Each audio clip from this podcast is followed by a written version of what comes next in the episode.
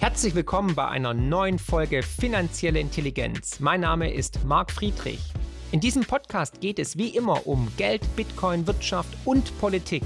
Und jetzt viel Spaß.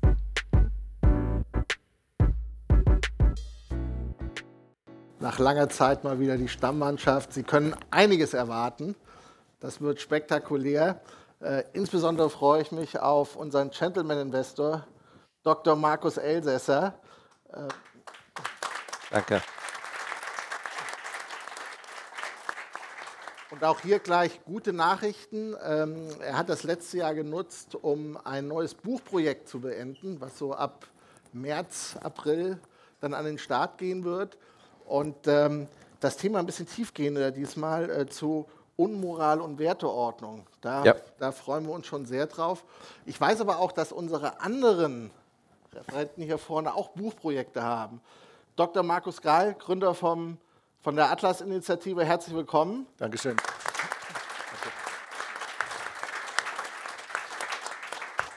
Und ich weiß auch, das Skript für das neue Buch ist schon fertig und wird wohl auch demnächst dann erscheinen. Ähm, der genaue Zeitpunkt steht noch nicht fest, aber da freue ich mich auch sehr drauf.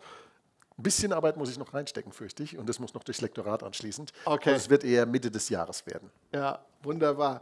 Ja, und dann natürlich äh, unser Rechts- oder Linksaußenflanke, wie immer man ihn auch bezeichnet wird. Also der, der, also der Mann kann wirklich beides, ja. Der kann, der kann rechts und links.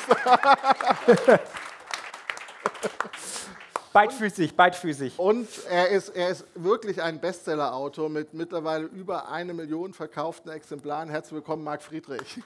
Danke. Ja, ich, wir haben eben schon gesagt, es ist ja eigentlich Davos-Wetter. Wenn man hier so im Taunus hochfährt, denkt man, man kommt hier oben irgendwo an zum World Economic Forum. Naja, äh, vielleicht doch so ein bisschen so der, das Anti, die Anti-Davos-Runde, die wir hier heute mal starten. Das wäre jetzt auch gleich mal so meine erste Frage. Wenn man die Bilder so aus Davos sieht, wo die JP Morgans und Goldman Sachs dieser Welt mit ihren politischen Freunden sich da die Milliarden, die sie frisch gedruckt haben, gleich verteilen. Dr. Elsässer, da müsste man als Fondsmensch doch eigentlich vor Ort sein, um da die frisch gedruckten Milliarden gleich mit einzusammeln. Was macht, was macht man hier im Taunus? Nein, nein, das ist aber, das ist aber jetzt gegen die Absprache. Ich als, eins, äh, als einfacher Kaufmann äh, würde sagen, dass Dr. Krall und Marc Friedrich jetzt erstmal mit der Beantwortung beginnen, ja, okay. damit ich meine kaufmännische Interpretation zu dem Ganzen geben kann. Ja, ich weiß, Markus Grall hat da auch eine ganz dezidierte Meinung zu Davos. Markus. Ich bin mir gar keiner Schuld bewusst. Also, ähm, aber das bin ich ja selten, okay, das gebe ich jetzt zu. Äh, gut, ich meine, was haben wir da in Davos? Wir haben eine, eine Riesengruppe von Milliardären, Politikern und sogenannten äh, Influencern. Also Influencer, das war früher was, wogegen man sich impfen lassen konnte früher, also Influencer. Ja. ja das, ähm, und äh, was wollen die? Die treffen sich da, die kommen damit. Ich habe verschiedene Berichte gelesen. Die einen haben gesagt 400 Privatjets, die anderen haben gesagt 2000 Privatjets. Ich weiß es nicht genau, welches von beiden stimmt, aber eine Menge Privatjets, äh, die ja, wie wir wissen, von der CO2-Besteuerung auch in Zukunft ausgenommen bleiben sollen. Äh, von Leuten, die Superjachten besitzen, die auch von der CO2-Besteuerung ausgenommen bleiben sollen. Äh, die treffen sich da also jetzt in den Bergen an einem schönen Ort. Ähm, und ähm, reden sich die Köpfe heiß, dass wir nicht mehr mit dem Auto zur Arbeit fahren sollen, weil das ja schädlich ist für das Klima. Das finde ich eine, eine der bemerkenswertesten kognitiven Dissonanzen, die auf dem Planeten je erzeugt wurden, in meinen Augen. Also dieses, ja. ich komme da mit dem Privatjet ähm, und dann erzähle ich den Leuten, dass sie nicht mehr Auto fahren sollen. Das ist äh, spektakulär. Ähm, Vielflieger Luisa ist ja angeblich mit dem Zug angereist. Zumindest ja. äh, konnte man das aus ihrem Twitter-Bild, was sie da so äh, publiziert hat, schließen. Ähm, aber es war, glaube ich, mehr so der Tatsache geschuldet, dass sie wahrscheinlich wieder 50 Tweets auf sich gezogen hätte oder vielleicht auch 500 oder 1000, keine Ahnung, wenn sie sich in, im Privatjet wieder hätte mal ablichten lassen und äh, auf dem Weg nach Davos. Also ich, ich halte diese ganze Veranstaltung nicht mehr für zeitgemäß, um es mal so vorsichtig zu formulieren. Ja, wir sehen ja auch Tendenzen, dass ähm, immer mehr Staatsoberhäupter nicht teilnehmen, weil sie genau merken, okay, da gibt es eine Art Kontaktschuld, da kriegt man auch jetzt Kritik in der Zwischenzeit ähm, durch die Presse, durch die Menschen, durch die Wähler. Und ich muss dir absolut ähm, zustimmen, ähm, während wir ja, gedrängt werden, weniger Fleisch zu essen, ähm, eat the bug, sag ich nur, ne? Ähm, weniger zu verbrauchen. Isst man da oben dann äh, Gourmetküche, also ich glaube Michelin-Sternenköche waren anwesend. Ähm, die, die Herren, die dort sind und die Damen, die leben irgendwie ähm, an, mit Villen an irgendwelchen Meeresbeaches, äh, ja, und sagen, Achtung, ähm, der, der, der Meeresspiegel steigt. Und ich weiß nicht, ob, ob, ob man die Bilder gesehen hat, die Videos von Tony Blair oder von Al Gore, die sich in Rage geredet haben.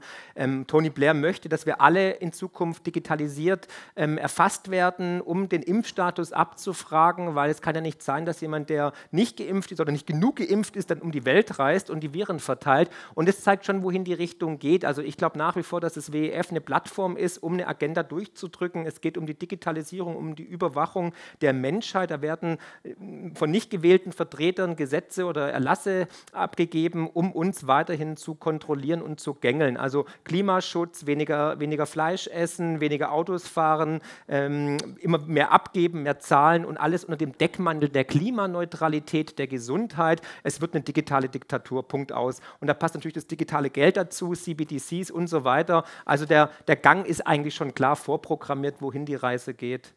Ja, vor allen Dingen gehört ein sehr gesundes Selbstbewusstsein. Nur wir können die Welt retten, nur wir können das Klima retten. Und deswegen kommen die Milliarden erstmal bitte schön zu uns aufs Konto, damit wir das auch richtig verteilen, um uns alle zu retten.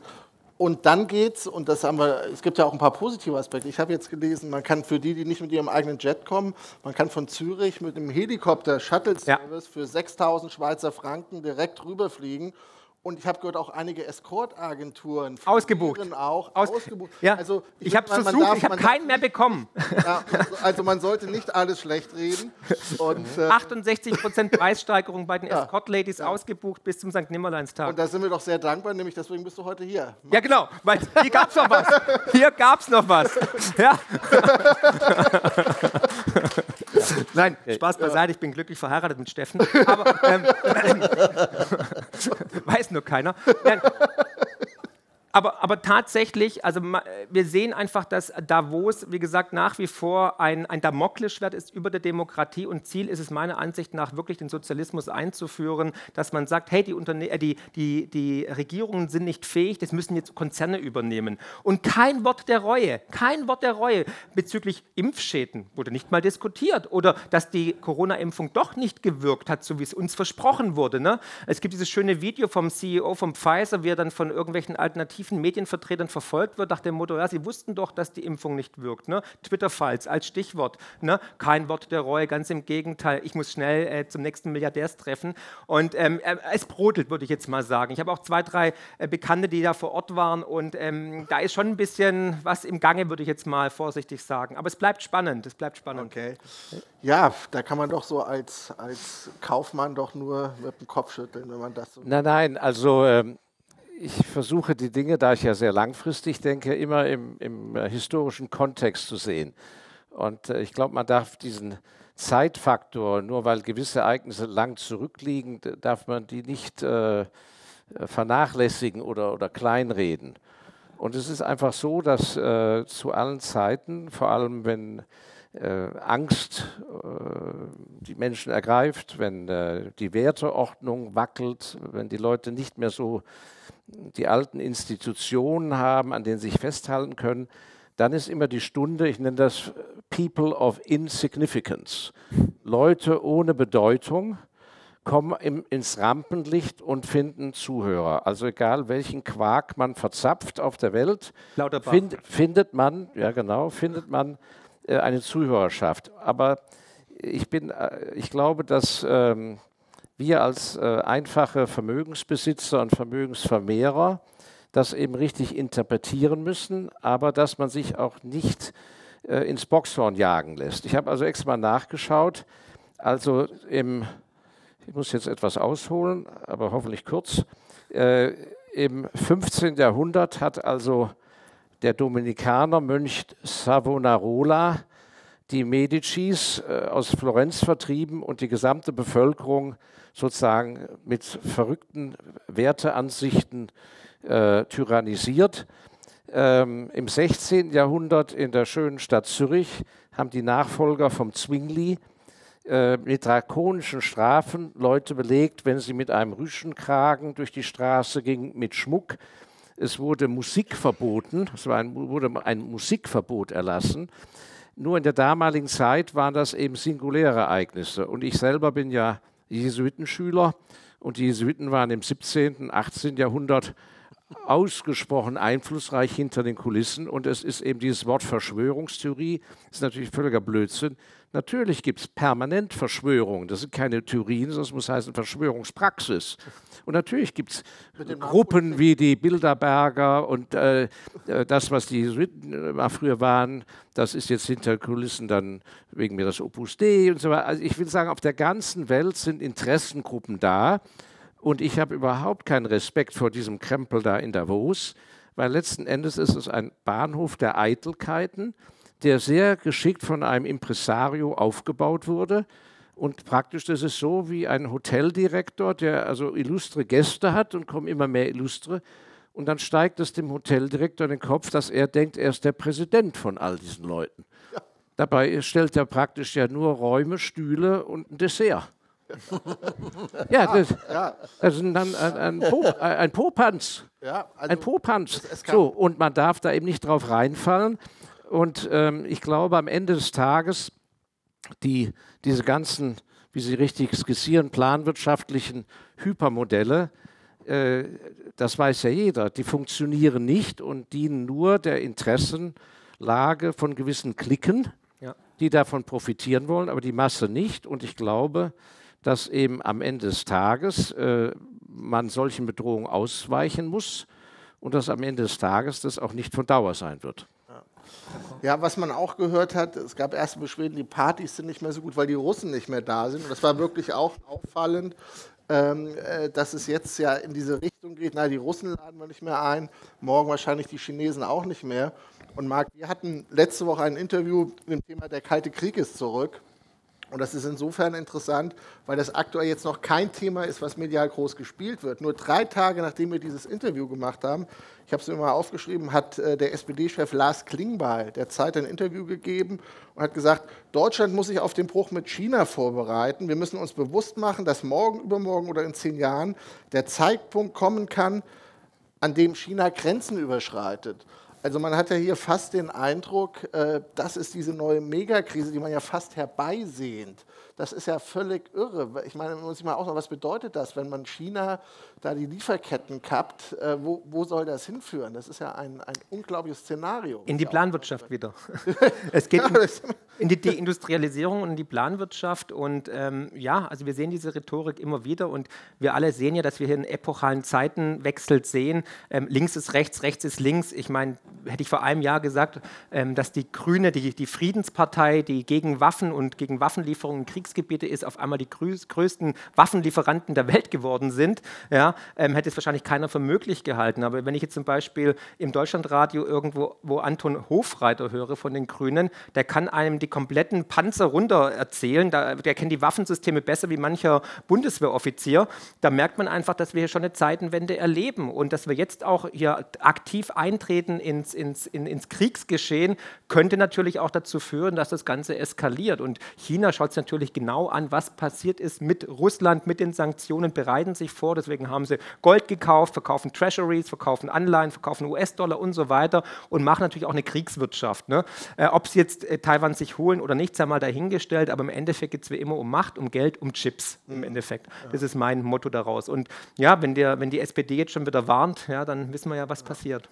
Ja, Markus, würde auch zu deinem Szenario passen, wenn jetzt das ganze Bankensystem und der Euro Ablenkung, ja. Hat man ja jemanden, der eigentlich dann dran schuld war, die Russen und die Chinesen. Ja gut, ne? Die haben es verbockt. Sündenbock ist immer eine super Sache. Ja? Wobei die, die äh, Herrschaften sind sich ja noch nicht ganz einig, wer der Sündenbock sein soll. Also Özdemir hat ja gesagt, Putin sei schuld an der Inflation, während Lagarde schon klargestellt hat, ein paar Tage vorher, dass der Klimawandel schuld an der Inflation sei. Das sollte der ja. Özdemir als Grüner eigentlich wissen, dass es nur der Klimawandel sein kann. Ja, ähm, und äh, jetzt aber nochmal auf diese Frage äh, Verschwörung und so weiter äh, zurückzukommen. Ich bin ja immer noch, ich glaube ja immer noch äh, fest an die Inkompetenz, mehr als an die Verschwörung. Ja? Eine Verschwörung ist nämlich etwas, was per Definition im Geheimen stattfindet. Mhm. Und auch wenn die Weltgeschichte voller Verschwörungen ist, ist, glaube ich, keine Frage, die gibt es seit, äh, seit Menschen Politik machen, also ungefähr 4000 Jahre. So lange gibt es auch schon Verschwörungen und die Geschichte berichtet über solche. Ja? Die Ermordung Cäsars war eine Verschwörung, äh, nur mal als Beispiel, ja? hatte riesige politische Implikationen. Ähm, also sowas gab es in der Geschichte immer, aber äh, womit wir hier konfrontiert sind, ist keine Verschwörung, sondern ein politisches Programm. Und das ist das politische Programm des Sozialismus, das in aller Offenheit vorgetragen und, und äh, postuliert wird. Und äh, Schafarewitsch hat in seinem Buch Der Todestrieb in der Geschichte ja wunderbar aufgezeigt, wie in den Jahrhunderten die Proponenten des Sozialismus immer zwei Eigenschaften hatten. Sie gingen oft aus Geheimgesellschaften hervor, das stimmt, aber vor allen Dingen zeichneten sich dadurch aus, dass sie ein Sendungsbewusstsein hatten, dass sie eine vom Schicksal, weil Gott gibt es ja nicht, also vom Schicksal oder von der Vorsehung erwählte Elite sein, die berufen ist, die Menschheit zu Größerem zu führen. Und dass sie natürlich ein Anrecht auf Privilegien haben, weil die müssen ja den ganzen Tag darüber nachdenken, wie sie die Menschheit zu Größerem führen. Insofern ist das ja alles berechtigt, ja, dass die, zumindest in deren Selbstverständnis, das alles berechtigt. Und das ist im Prinzip ist das die, die neue Verkörperung eines neuartigen Sozialismus. Und es ist auch nichts Neues, dass die Reichen und der Sozialismus eine Ehe eingehen. Ja. Im 19. Jahrhundert nannte man die Salonkommunisten. Ja. Das waren die, die am Reich gesetzt, an, an dem überreichlich gedeckten Tisch der Oberklasse schwadroniert haben über die Ungerechtigkeit gegenüber den Arbeitern, die das Ganze finanziert haben, was man da an diesem Abendschmaus ver, äh, verpasst hat. Also das ist auch nichts Neues. Das ist einfach ein, ein, Wesensmerkmal sozialistischer Eliten ist, dass sie sich mit dem Reichtum zusammentun, äh, sich von dem auch finanzieren lassen, auch parasitär am Reichtum hängen. Marx äh, hing am Reichtum von Engels. Ja? ja. Das war ein Klassiker. Ja? ja. Und diese, diese Sache ist nach wie vor keine Verschwörung in meinen Augen, sondern es ist ein politisches Programm. Dieses politische Programm ist aber falsch und schädlich und nicht gut für die Menschen. Und leider erkennen viele nicht diesen enorm, dieses enorme Schadenspotenzial, das sozialistische Politik hat, aber auch immer hatte. Ja, wenn Sie 1917 im Januar gesagt hätten, es gibt in Russland eine Verschwörung um den Lenin herum, um die Macht zu ergreifen mit einer kleinen Clique und dieses Land in ein, in ein Höllenloch zu verwandeln, da hätte auch jeder gelacht. Aber es gab eine offene Kommunikation zu dem Thema. Die Kommunisten haben immer gesagt, was sie wollen. Und so ist es heute auch. Die Sozialisten, die Kommunisten sagen uns, was sie wollen. Und wer, den, wer die Augen aufmacht und die Ohren aufsperrt, der kann genau erkennen, dass das ins Desaster führt. Und so wird es auch diesmal laufen. Mhm. Mhm. Dr. Elsässer, vor dem. Vielleicht zu dem äh, Punkt China, genau, den, genau. den Sie angesprochen haben. Ich, ich glaube, ähm, also ich habe keine China-Angst, ich bin also kein China-Investor, ich habe großen Respekt vor China, aber man muss sich vor Augen halten, dass die, die Chinesen bei aller ähm, Kontrolle, die sie ausüben innerhalb ihrer Nation, aber dass die, die Machthaber doch noch im vollen Bewusstsein äh, des Desasters und der Schmach aus der Mao-Zeit leben. Mhm. Das sind Menschen, die das noch als Kinder und Jugendliche mitbekommen haben was da ablief. Und ich hatte ja, das war eine meiner prägenden äh, Jugenderlebnisse, dass ich, äh, weil äh, durch die Familie habe ich in Hongkong gelebt und wir lebten im vollen Bewusstsein, was für ein Wohlstand in Hongkong war, wie fleißig die Leute waren, wie frei die Wirtschaft war. Und ein paar Kilometer, wenn man von der Insel Victoria aufs Festland rüber ging, wusste man, da ist die Grenze und hinter dieser Grenze sind alle arm. Ja, keine Farben, Einheitsanzug, äh, Programme, wo die Kinder infiltriert von Demagogie ihre Eltern verraten haben, in den Knast gesteckt haben, Leute umgebracht wurden und so weiter. Und äh, das war diese Periode, dass China eben absolut zum Armenhaus wurde. Das sitzt so tief, dass egal, was die Chinesen vorhaben, der Weg zu einer gewissen Stabilität auch der Oberschicht geht nur über Wohlstand. Wenn die ein Programm machen, Zentralplan wirtschaftlich, was dazu führt, dass nur eine hauchdünne Oberschicht, dass der gut geht, aber die Bevölkerung anfängt, ihren Wohlstand zu verlieren, den sie schon haben, oder gar nicht in den Wohlstand kommen können, dann wird das zu einer Revolution führen. Und äh, das ist ja auch, was äh, Sie sagen ähm, letzten Endes sind das häufig äh, ja, äh, Wunschprogramme. Natürlich planen die. Die Frage ist einfach, wie viel Gehör finden sie und wie lange können sie der, der Masse der Bevölkerung, egal in welchem Land, Dinge vorgaukeln, wie lange machen sie mit? Das gilt ja auch für Deutschland zum Beispiel. Wir haben eine Demokratie und haben die jetzige Regierung gewählt. Wenn jetzt ganz viele Leute unzufrieden sind und sagen, also ja, auf einmal wird Krieg geführt, Waffen geliefert, der, der Energiepreis ist ja oben, dabei ist kein, äh, kein Rohstoff verschwunden, ist genauso viel da wie vorher, ist ja alles künstlich, künstlich gemacht. Ist ja eine Demokratie, die können ja jederzeit abgewählt werden, abberufen werden. Aber die, und das ist die Frage, wann, wann fängt eine Bevölkerung an zu sagen, also jetzt ist mal Schluss hier bei der französischen, ich, ich, ich, empfinde unsere Zeit sehr ähnlich wie vor der französischen Re Revolution, wo eben einfach am Ende des Tages wurde Geld gedruckt. Immer mehr, immer mehr, immer mehr, totaler Geldwertverfall, weil die Machthaber zu viel ausgegeben haben. Und irgendwann haben die halt äh, Hackebeil und äh, was weiß ich, Knüppel genommen, sind hingezogen, haben die Leute aus dem Haus gejagt. Und äh, das ist einfach die Frage die der media medialen sozusagen das mediale Brainwashing, dieser Dämmerschlaf. Wann, wann wachen Leute auf und sagen, das ist nicht, doch gar nicht unsere Politik?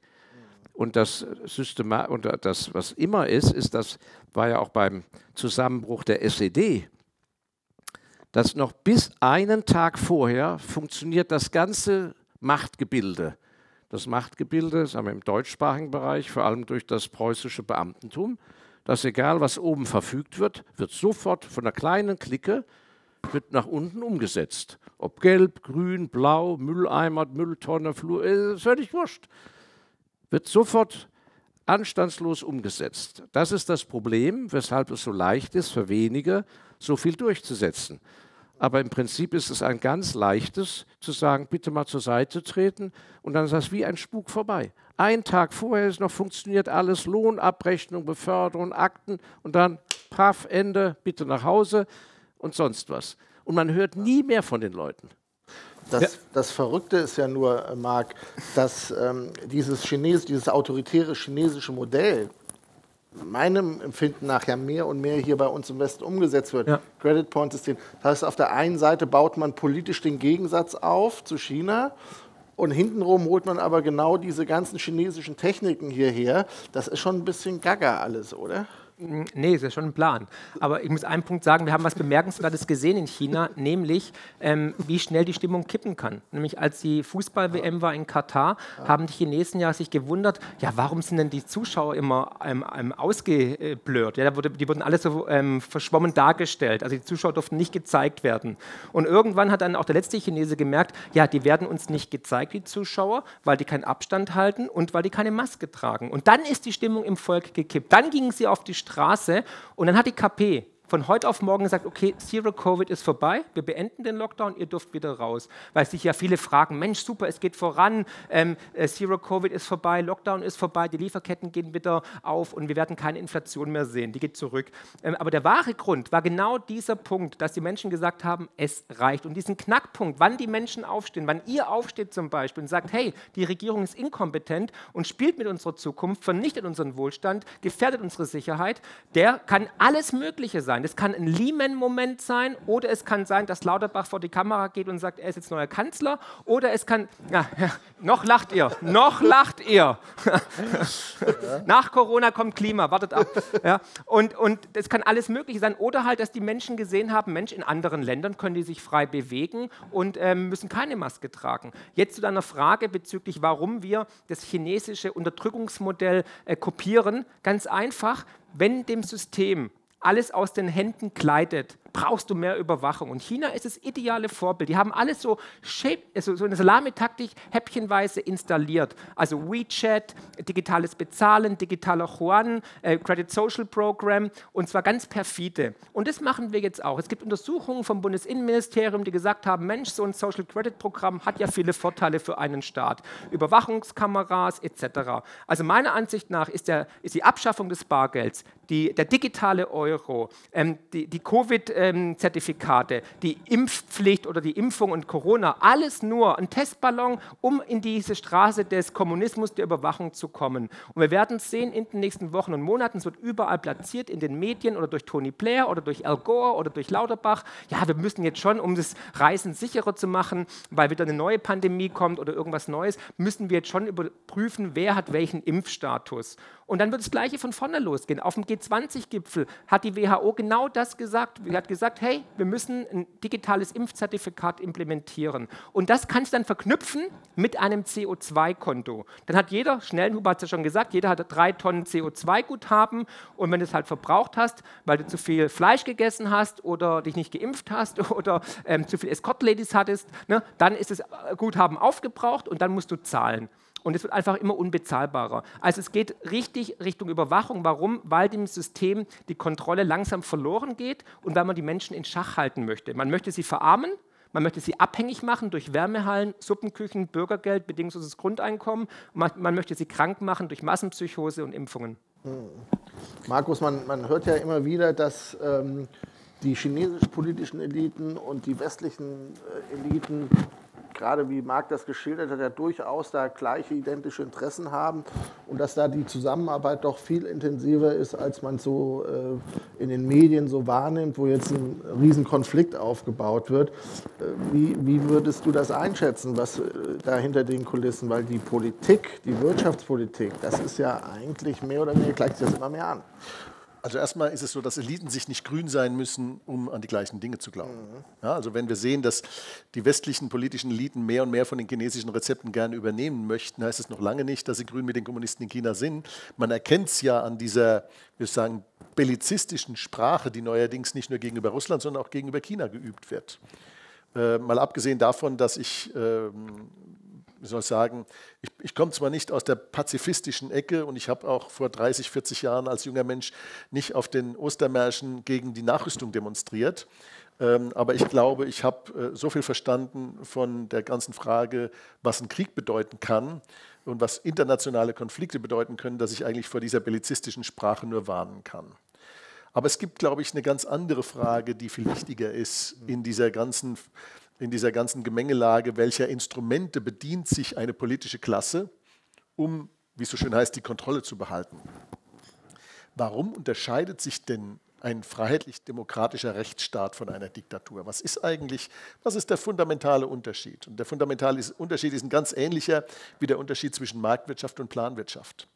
Die Marktwirtschaft ebenso wie freiheitlich-demokratische rechtsstaatliche Ordnung geben einer Gesellschaft die Möglichkeit, durch bestimmte Rechte viele kleine Korrekturen vorzunehmen. Wir haben das Recht der freien Rede und der freien Debatte, damit Ideen relativ frühzeitig in ihrer Tragweite erkannt und dass gute Lösungen frühzeitig Verbreitung finden. Wir haben das Recht zu demonstrieren, um Missständen, die die Politik verursacht, frühzeitig entgegenzutreten. Wir haben das Recht auf rechtsstaatliche Korrektur von Fehlentscheidungen der Verwaltung, damit es nicht sozusagen gewisse Maße annimmt, die ein riesiges Maß an Unzufriedenheit schaffen. So, wenn wir jetzt, und das erleben wir gerade, den Korridor dieser Rechte immer weiter verengen, dann müssen wir uns klar machen, dass das dazu führt, dass die Ungleichgewichte, die diese Rechte graduell mit vielen kleinen Schritten, ähnlich wie der Markt über den Preis, mit vielen kleinen Schritten Korrekturen vornimmt, ja, dass wenn diese vielen kleinen Schritte nicht mehr gegangen werden können, dass dann die Ungleichgewichte auch gesellschaftlicher Natur anwachsen. Mhm. Denn die Alternative zu Demonstrationsrecht, freier Meinungsäußerung, freien Wahlen und äh, was, das, was da alles eben die Demokratie ausmacht, die, die Alternative dazu ist Bürgerkrieg und Revolution. Und irgendwann mal vor langer Zeit haben Leute das erkannt und deswegen die freiheitlich-demokratische rechtsstaatliche Ordnung als die bessere eingeführt. Und dazu muss auch noch eins den Leuten mal klar werden. Die Demokratie ist kein Selbstzweck. Wir sind zwar alle Anhänger der Demokratie, aber Selbstzweck ist sie nicht. Die Demokratie ist das beste System, um Wohlstand und Freiheit sicherzustellen. Aber damit sie das kann, muss sie auch Eliten und Institutionen haben, die ihre Teilinstitutionen wie Rechtsstaatlichkeit etc. verteidigen. Wenn sie das nicht mehr leisten, dann erodiert sie. Und was wir eben sehen, ist, dass die, die demokratische Grundordnung in diesem Land oder überhaupt im Westen insgesamt nicht von den vermeintlichen Feinden Russland oder China oder keine Ahnung, irgendwelche Rechten angegriffen wird, sondern sie wird angegriffen eigentlich von links, eigentlich von denen, die nach mehr Kontrolle schreien, nach mehr Planung, nach mehr, äh, nach all dem, was wir da sehen, nach Einschränkung des, des Diskurses, nach Zensur äh, unter verschiedensten Vorwänden und so weiter. Ja? Ähm, Ayn Rand hat mal gesagt, die Meinungsfreiheit, die gilt nicht nur für korrekte Meinungen oder richtige Meinungen, sondern für alle Meinungen. Wenn es nämlich anders wäre, wer soll denn dann bitte entscheiden, welche Meinung richtig oder falsch ist? Der Staat vielleicht? Ja? Und das ist das, was wir haben. Der Staat und seine Institutionen und bestimmte selbsterwählte, keine Ahnung, Faktenchecker bilden sich ein, sie hätten das Recht zu entscheiden, welche Meinung richtig oder falsch ist. Und in dem Moment, in dem sie sich das anmaßen und dadurch den, mit der, zusammen mit Cancel Culture und was wir da sonst noch so alles erleben, den Diskussions- und Diskurs- und Korrekturkorridor den die freiheitlich-demokratische Grundordnung uns gegeben hat, einschränken, eingrenzen, in dem Moment bauen sie die gleichen Ungleichgewichte auf.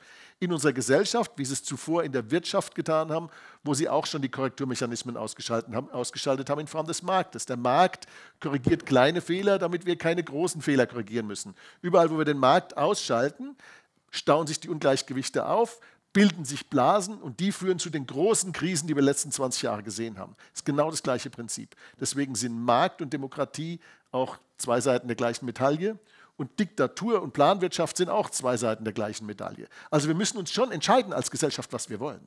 Mhm. Ich hoffe, wir müssen uns keine Sorgen ums Alpha-Trio machen. Da wird das Eis ja wirklich dünn jetzt. Also, aber nein, nein, wir, wir, wir, es uns gefallen. wir, wir, das nächste Alpha-Trio ist dann in der Schweiz. Nein, wir, wir, wir bleiben auf Sender, das ist völlig klar. Ähm, äh, Dr. Elsässer, was mich noch mal interessieren würde, diese Taiwan-Frage, die ja jetzt auch immer wieder in den Mittelpunkt kommt. Wie ähm, als, als jemand, der auch in Hongkong lange gelebt hat, der auch ein bisschen die chinesische Mentalität kennt, ähm, äh, wie, wie, schätze, wie, schätze, wie kann man das einschätzen? Die Chinesen haben ja, was man hier so in den Medien hört, wirklich schon jetzt die Ambition, laut Herr Klingbeil, jetzt demnächst Taiwan anzugreifen. Ist das ein realistisches Szenario oder Eher, also, eher also ich würde erst mal sagen, was ein deutscher Politiker dazu zu sagen, ist ja vollkommen unerheblich. Also muss man den Globus anschauen. Leute, die da nie gearbeitet haben, äh, null Ahnung und so weiter. Das ist immer People of Insignificance. So Leute dürften überhaupt kein Gehör finden. Mhm. Ähm, aber zu, zu der konkreten Frage, ähm, man darf den zwei Dinge nicht unterschätzen. Der wirklich tief sitzende Erwerbstrieb, der Chinesen, wenn man das so sagen darf, generell, ist eben wirklich tief in den Genen dieser Menschen verankert. Das sind einfach sehr tüchtige Leute, strebsame Leute. Und von der Regierung her, ganz egal, Kontrolle dieses, jenes, ähm, sind sie wahrscheinlich die Einzigen, die wirklich langfristig denken und es auch knallhart durchziehen. So, die haben die Geduld gehabt, abzuwarten, bis der Vertrag mit den Briten auslief in Hongkong mit Macau genau das Gleiche. Die hätten das ja längst alles besetzen können und so weiter. Und es ist sonnenklar, dass auch bei der Verbandelung zwischen Taiwan war ja eine, eine arme Bauerninsel und erst als Chiang Kai-shek mit der Oberschicht und dem ganzen Geld rübergewandert ist, als er sich gegen Mao nicht durchsetzen konnte, ist das ja da erblüht. Aber mittlerweile sind ja die, die wirtschaftlichen Interessen mit dem Festland zwischen Taiwan und so weiter natürlich ganz, ganz tief. Und bei den Chinesen funktionieren eben über die Jahrhunderte die, die Verbandlung zwischen Sippen und, und familiären Verpflichtungen. Das darf man alles nicht unterschätzen. Und der Masterplan der Chinesen geht voll auf. Das ist eben die Schmach der Mao-Zeit zu überwinden und das Reich der Mitte zu werden. Und es gibt ja x Beispiele bei gewissen Rohstoffen, wo sie dafür gesorgt haben, dass eben 20 Jahre an einem bestimmten Rohstoff nichts mehr zu verdienen war, dass im Westen alle die Fabriken zumachten und so weiter. Und als sie den Marktanteil dann von 90 Prozent hatten, dann geht der Rohstoffpreis nach oben und die Fabriken sind aber dort so. Und die haben eben die Herausforderung, diese Riesenbevölkerung zu ernähren, ruhig zu halten das Problem in den nächsten 50 Jahren wird kommen, dass die Bevölkerung dann schrumpft aufgrund der Ein-Kind-Politik, des Wohnungsbaus und so weiter. Also wir haben sehr viele Herausforderungen, aber ganz egal, ich bin sicher, dass die nach wie vor im Rahmen des 50-Jahresplans, also nicht 5-Jahresplan, sondern 50-Jahresplan, kommt es denen auf Länder wie Deutschland, Belgien, dieses sozusagen, ich glaube, dieses, diese paar westeuropäischen Länder sind für die, das, äh, das sagte ja selbst, als er noch lebte, der Lee Kuan Yew in Singapur, ist für die ein Museum. Ein nettes Museum sind wir hier. Ja, sind ja, hier ist ja kein Pep mehr in der Hose. Äh, dass die ihre Langfristpläne durchziehen. Und natürlich wird in den Langfristplänen sein, gibt ja gar keinen Grund, warum Taiwan nicht zu China gehört. Ja, das, das gibt es überhaupt keinen Grund. Und die, aber ich glaube, dass die eben sehr schlau und geduldig sind und nicht einfach irgendein Krieg vom Zaun eine, oder eine, was heißt Krieg, irgendein ein Gemetzel da vom Zaun brechen. Entschuldigung, das hätten die ja ähm, längst machen können äh, als das mit der, dem Ukraine-Konflikt losging und so weiter und so fort. Ich glaube, dass die das geschickter machen werden. Und der, äh, ich sehe da auch überhaupt gar keinen Konflikt. Die wollen ja nicht Taiwan in Grund und Boden äh, platt machen und den Kommunismus einführen. Das ist ja auch noch diese Denke, wir sind ja gar nicht mehr im Kalten Krieg. Ja? Ähm, aber die, die eigentliche Thematik ist, das glaube ich, durch, und das gilt ja in vielen für viele Bereiche und viele Länder die eigentliche Politik doch nur von den Lobbygruppen gemacht wird. Mich stört doch überhaupt nicht als, als Geldanleger, wenn Taiwan und China unter ein Dach kommen. Was habe ich denn da mitzureden? Ja, wir, haben da nichts zu melden. Der Punkt ist doch nur der, dass die Amerikaner ihre wirtschaftlichen Interessen irgendwie da äh, berührt sehen. Das ist ein, nichts anderes als, als äh, Geopolitik. Und man, ich muss sagen, man muss den Chinesen ja richtig dankbar sein, dass die so geduldig und vernünftig sind. So ich sehe ich das. Ergänzen. Äh, nicht nur die Schmach der Mao-Jahre, äh, die jetzt gerade zur Sprache kam. Es gibt ja diese ganze Vorgeschichte im Grunde genommen ab den 1840ern, die Opiumkriege, genau. die Demütigung Chinas durch die westlichen Mächte. Ja. Ähm, und äh, äh, im Grunde genommen, nachdem äh, China ja Jahrtausende sich selbst genügt hat und sich als Mittelpunkt der Welt betrachten konnte und übrigens zivilisatorisch auch gewesen ist, mhm. ganz ohne Frage, mhm. ja, äh, hat man durch die technologische Überlegenheit im 19. Jahrhundert, die der Westen hatte, dieses Land auf eine extreme Weise gedemütigt. Man muss sich mal vorstellen, worum ging es bei den Opiumkriegen? Bei den Opiumkriegen ging es darum, dass die Engländer China gezwungen haben, den Import von Rauschgift zu legalisieren ja, äh, an dem sich die äh, Briten dumm und dämlich verdient haben und der dazu geführt hat, dass durch die, dass immer mehr Süchtige es im Land gab, Silb, das Silber aus dem Land abgeflossen ist und dadurch äh, die Geldmenge massiv geschrumpft ist, was die chinesische Wirtschaft abgewürgt hat. Ja, also das, äh, man kann auch äh, monet, also monetäre Politik sozusagen, wenn man die Geldmenge ausdehnt, richtet man Schaden an, aber wenn man sie schrumpfen lässt durch sowas, dann richtet man auch Schaden an. Oh ja. Und äh, mal abgesehen davon, dass natürlich die ganzen Süchtigen nicht mehr gearbeitet haben. Ja, das, das war also, und das hat man mit mehreren Kriegen und mit allen möglichen Sachen hat man das durchgesetzt, ja. mit einer Brutalität, die die Chinesen nicht vergessen haben. Ja. Und ähm, da äh, muss man sagen, also es gibt durchaus auch ein berechtigtes äh, nationales Interesse der Chinesen, äh, zu sagen, passt mal auf, Freunde, das, das werden wir uns in Zukunft nicht mehr gefallen lassen, solche, äh, dass, dass wir hier zum Opfer von wirklich äh, platantem Imperialismus werden. Mhm. Und ähm, ich denke, gut, es, es, gibt einen kulturellen Unterschied zwischen Deng Xiaoping und Xi. Ja? Deng Xiaoping war ein sehr pragmatischer Mensch, äh, der gesagt hat, erstens bereichert euch und zweitens, wir halten den Kopf unten, wir wollen nicht, äh, dass die Welt mitkriegt, wenn wir eine gewisse Stärke wieder entwickeln. Ja? Also äh, das, und das, das war, glaube ich, eine kluge Politik. Xi hat damit gebrochen. Das halte ich an der Stelle ehrlich gesagt nicht für die beste Wahl. Ja? Aber man muss, glaube ich, äh, auch mal sehen, was aus welcher historischen aus welcher historischen Erbschaft diese ganze Sache kommt.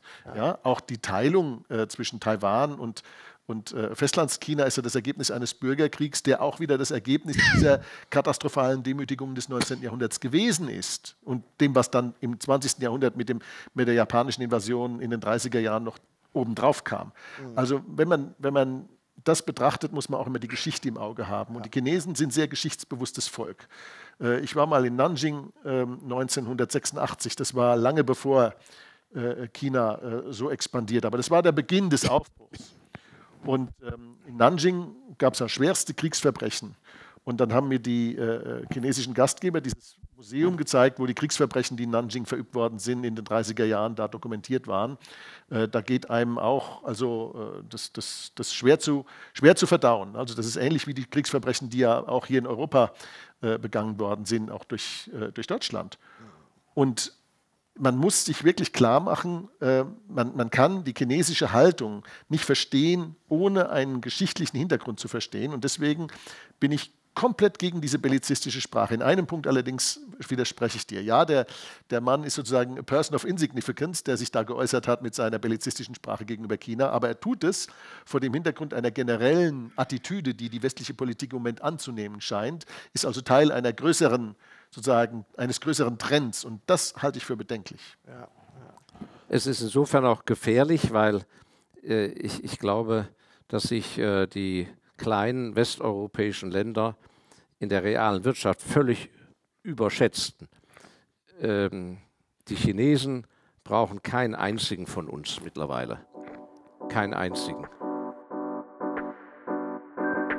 Finanzielle Intelligenz könnt ihr übrigens auch lesen und zwar in Buchform mit meinem neuesten Bestseller Die größte Chance aller Zeiten und natürlich unserem kostenlosen Newsletter mit spannenden Analysen und Prognosen zu Bitcoin, Gold und den Finanzmärkten. Einfach abonnieren unter friedrich-partner.de. Wir sind die Abhängigen. Es ist ja ganz einfach, man muss sich ja nur mal anschauen, die Berge von Containern, die an verschiedenen Stellen in Europa, in Nähe von Häfen, in den Himmel wachsen, weil die gesamten Waren kommen in vollen Containern aus China in Europa an und dann gibt es keine Ware, die nach China geschickt wird. Ja. Vielleicht, vielleicht 10 Prozent. Es gibt allerdings ein Thema, wo auch der Westen mit China in einem Boot sitzt. Du hattest es gerade angesprochen, das ist die Geldpolitik. Auch unter Xi hat China eine sehr, sehr expansive Geldpolitik betrieben, ähm, die auch dabei ist, ihre Spuren zu hinterlassen.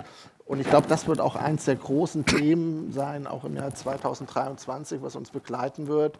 Ähm, wie ist da die geldpolitische Einschätzung? Stelle ich gleich mal äh, an dich nochmal, Markus. Ähm, die aktuelle Geldpolitik, wo ja auch ganz klar jetzt mal von Lagarde signalisiert wurde, wir machen die Zinsschritte weiter mit 0,5 Prozent. Ähm, die Auswirkungen auf die Realwirtschaft sind meinem Empfinden nach aktuell doch sehr äh, überschaubar. Also da ist noch nicht allzu viel passiert.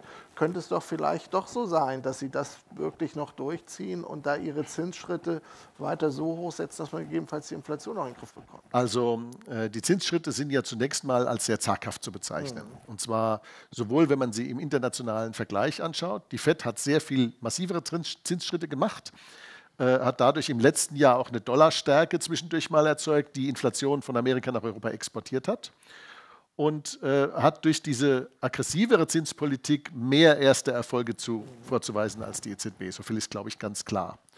Was man, was man sagen kann, ist, dass jetzt die EZB eigentlich noch eine ganze Reihe von signifikanten Zinsschritten vor sich hat, wenn sie denn die, die äh, Geldpolitik tatsächlich auf antiinflationären Kurs bringen will. Und da sind wir noch weit davon entfernt, dass das Erfolg hat. Wir haben zwar jetzt eine Atempause bei der Inflation im Dezember gesehen, also Rückgang um etwas mehr als einen Prozentpunkt. Und äh, diese Atempause, die kommt aber weniger davon, dass der inflationäre Druck nachgelassen hätte, sondern sie ist das Ergebnis einer Vielzahl staatlicher Interventionen, Subventionen, Preisdeckel, was es da so alles gibt. Es ist nicht so, dass diese Inflation nicht da wäre. Die Rechnung wird nur an anderer Stelle gerade mal zwischendurch bezahlt. Mhm. Und da die Finanzierungsmöglichkeiten für diese Programme begrenzt sind, das heißt, eigentlich sind sie unbegrenzt, aber dafür muss man wieder mehr Geld drucken und das erhöht den inflationären Druck wieder, wird man um eine ich sag mal, ähm, starke, stärkere Zinssignale und, und eine Schrumpfung der Geldmenge nicht herumkommen. So, wenn das passiert, da sind wir noch nicht, also die Zinssignale sind noch nicht so stark, dass wir wirklich eine massive Schrumpfung sehen würden, obwohl wir tatsächlich eine reale Schrumpfung durchaus sehen. Ähm, wenn das aber passiert, dass es sich dann sozusagen in die Fähigkeit der Staaten und vor allen Dingen der Banken und der großen Unternehmen fortsetzt, liquide zu bleiben, dann wird es ernst. Dann werden wir nach meiner Überzeugung das britische Modell sehen. Und die Bank von England, die hat ja schon kapituliert Ja, äh, dort hat man die Zinsen in großen Schritten erhöht. Dann kam es zu einer Finanzmarktkrise. Die Liz Truss stand zufällig gerade in der Gegend rum, als es passierte. Das hat sie dann den Kopf gekostet. Ja, obwohl eigentlich die Ursache ganz klar die war, dass die Ungleichgewichte vorher aufgestaut waren, auch was die Pensionskassen mit ihrem Leverage da gemacht haben. Das war eindeutig äh, eine Sache, äh, die Ungleichgewichte waren vorher da. Sie wurden ausgelöst durch die Zinspolitik und dann musste die, die Zentralbank in London kehrt, 180 Prozent Kehrtwende machen, Zinsen senken, Märkte fluten, Liquidität reinpressen und so weiter. Diese Kapitulation, die steht der EZB nach meiner Überzeugung noch bevor. Also ich glaube nicht, dass wenn es erstmal so richtig rappelt, mhm. die EZB dann die Stamina hat, es durchzuhalten. Aber vielleicht liege ich ja falsch. Wir werden es ja sehen. Ja, Marc, man, man, muss ja auch bedenken, dass die Anleihekaufprogramme der EZB ja nach wie vor weiterlaufen. Das heißt, man, hat ein, man setzt Zinsschritte nach oben, lässt aber im Hintergrund die Anleihekaufprogramme, etwas, was es meines Erachtens historisch auch noch nie gegeben hat. Ähm, ist das vielleicht jetzt das neue Rezept, um da irgendwie jetzt doch nochmal hier aus der, aus der Ecke rauszukommen? Ja, die EZB hat wohl die Hoffnung, dass es Perpetuum mobile erfunden hat. Ja. Ähm, Fakt ist, wir können, die Notenbanken weltweit können die Zinsen nicht langfristig hochlassen, weil die Schulden viel zu hoch sind in der Welt. Die Amerikaner haben jetzt letzte Woche neues Schuldenrekordniveau erreicht mit 31,4 Billionen Dollar, weit über 100 Prozent zum BIP. Und jetzt kann man sich ja mal überlegen, wenn dann die Zinsen bei 5 Prozent sind, wie soll das noch in zwei oder fünf Jahren funktionieren? Parallel in Europa ist die Hälfte der Mannschaft, die Teil der Eurozone ist, bankrott de facto. Ja, die Schuldenberge steigen immer weiter, die Produktivität nimmt ab, die demografische Kurve sieht auch eher schlecht als recht aus. Parallel hat man durch die Lockdowns natürlich auch viel Mittelstand zerstört. Ähm, die Steuer und die, äh, die Einnahmen werden definitiv sinken in Zukunft. Parallel natürlich noch Immobilienblasen, die aufgebläht worden sind, Finanzmarktblasen. Also die die, die Kumulation von verschiedenen Krisenherden sind da und die sind nicht mehr lösbar. Jetzt versucht man sich halt teuer Zeit zu erkaufen. Und ich bin mir sicher, die EZB wird irgendwann genau den gleichen Move machen wie die Bank of England und dann in der Nacht- und Nebelaktion wieder alles über den Haufen werfen. Und wir haben es gesehen in England oder auch in Japan jetzt, ne, wie schnell man wieder dann zum Quantitative Easing übergegangen ist, um halt die Märkte zu retten. Man muss sich mal vorstellen, es gab weltweit keinen einzigen Käufer mehr für äh, britische Staatsanleihen. Der Markt hat komplett sich verweigert, hat gesagt, gesagt, nee, wir boykottieren das, weil wir glauben nicht mehr an euer AAA-Rating. Und das ist brandgefährlich. Das kann jederzeit passieren, ob jetzt im Repo-Markt, im Anleihenmarkt oder wo auch immer. Und Japan gibt den Weg vor, meiner Ansicht nach. Und für mich ist es natürlich nur wieder eine Art Ablenkungsmanöver, beziehungsweise, äh, ja, es ist ein Pyramidenspiel, dass man sagt, ja, ja, wir erhöhen die Zinsen und parallel kauft man jetzt weiter Staatsanleihen auf. Warum denn? Weil es keinen Käufermarkt gibt. Wer möchte denn bitte italienische oder griechische Staatsanlagen langfristig kaufen, wo doch jeder weiß, die sind bankerott da. Ja, also dahingehend, ähm, sie sind der Länder of Last Resort, uh, whatever it takes, und das werden sie durchziehen bis zum bitteren Ende und wir werden die Zeche zahlen, weil wir dürfen nicht vergessen, den größten Anteil an der EZB besitzen wir, es wird schon der Ton abgeschaltet, ne? Schnell, erzählt zu viel Wahrheit! ähm, Herr Draghi, hören Sie auf. Also, ähm, wir, wir, besitzen den größten Anteil an der EZB über die Deutsche Bundesbank mit 28 Prozent. Und nach, eigentlich sollte ja die EZB nach dem Format der Deutschen Bundesbank aufgebaut werden. In der Zwischenzeit hat man sich zwar am deutschen Modell orientiert, allerdings halt an der Deutschen Reichsbank. Ja, und jeder kennt die Geschichte. Und jetzt haben wir halt die Reichsbank 2.0 und es wird in einem Desaster enden. Und wir haben jetzt 1,245 Billionen Euro auf den Tage 2 Salten. Das ist unser Wohlstand, den wir und unsere Eltern und Großeltern Wirtschaft haben. Den haben wir kostenlos weggegeben, nach dem Motto, komm, kauft euch deutsche Kühlschränke, kauft Stiel, Motorsägen, kauft euch einen Daimler, ähm, wir zahlen die Party, weiter geht's, aber danken wird es uns keiner. Also für mich ist es nur eine Frage der Zeit, bis irgendwann Italien sagt, wisst ihr was, wir gehen raus aus dem Club hier und machen die, legen die Füße hoch und ihr zahlt die Zeche und so wird es im Endeffekt laufen. Und parallel, meine berechtigte Frage auch an Isabel Schnabel natürlich, ist folgende. Wenn Deutschland sich immer weiter wirtschaftlich schwächt, wenn wir demografisches Problem haben, wenn wir immer mehr Menschen aufnehmen, wenn die Sozialetats explodieren, was sie ja tun, ähm, wenn wir uns deindustrialisieren, wenn ich Kunden habe in der Honorarberatung, die sagen als Unternehmer, KMUs oder auch Hidden Champions, die, die, die momentane Lage ist uns zu unsicher, wir haben keine Planungssicherheit mehr, die Steuern werden immer mehr, die Bürokratie wird immer heftiger, ich möchte auswandern, ich möchte Versorgungssicherheit haben, BASF, Linde, viele Unternehmen, die jetzt schon sozusagen die Produktion auslagern, weil sie woanders günstigere Energie bekommen. Wie soll denn der ganze Schlamassel bezahlt werden? Und vor allem noch viel, viel schlimmer, wer soll denn in Zukunft für die, für die, für die europäischen Experimente bezahlen, für den Euro als Währung? Verlagerungsexperiment, weil momentan sind wir Nettozahler in der EU. Aber wenn wir wegfallen, wenn wir zum Nettoempfänger werden, ist das Problem, dann ist kein anderer mehr da, der dann zahlt. Dann stehen wir alle da mit leeren Taschen und dann implodiert das ganze Kartenhaus. Und da sollte man halt definitiv aktiv werden, um dem entgegenzusteuern. Aber das sehe ich halt nirgendwo irgendwo eine Ambition, dass da irgendwas aktiv gemacht wird. Ganz im Gegenteil. Die stehen da und hauen die Kohle raus, als ob es keinen Morgen gibt. Aber das ist natürlich sozialer Sprengstoff. Und dann gibt es noch eine Annahme, Steffen, in deiner Frage, die ich dir jetzt stehlen muss. Mhm. Nämlich die Aussage, dass noch nicht so viel passiert sei, sozusagen an unserer Wirtschaftsleistung. Mhm. Und da gibt es zwei Indikatoren, die einfach nicht miteinander überein, in Übereinstimmung zu bringen sind. Einerseits wissen wir, dass das Realeinkommen der Leute um gut 10 Prozent gefallen ist. Und man erzählt den Leuten auch, das können wir nicht korrigieren, weil durch angeblich Lieferketten werden und der böse Putin und was da alles dran schuld sein soll, wir können es nicht korrigieren, weil es wird weniger produziert. Andererseits erzählt man uns, dass die Wirtschaft real noch gewachsen sei in 2022. Aber nur eine der beiden Aussagen kann der Wahrheit entsprechen, weil sie sich beide widersprechen. Also wir haben einen Realeinkommensverlust von 10 Prozent, der auch übrigens durch die Unternehmensgewinne nicht ausgeglichen wird. Also irgendwo muss es ja hingegangen sein. Mhm. Ja, wenn also angeblich Wachstum da war, warum haben wir dann weniger Einkommen pro Kopf in Deutschland? Gibt es nicht. Also äh, es ist, äh, im, im Schnitt muss es mehr sein. Ist es aber nicht. Also die beiden Zahlen, die sind nicht in Übereinstimmung zu bringen. Und wenn wir uns mal anschauen, wie sich die Realeinkommen der Leute in den letzten 18 Monaten entwickelt haben, dann sind die schneller gefallen als in den ersten 18 Monaten der großen Depression 1929-30.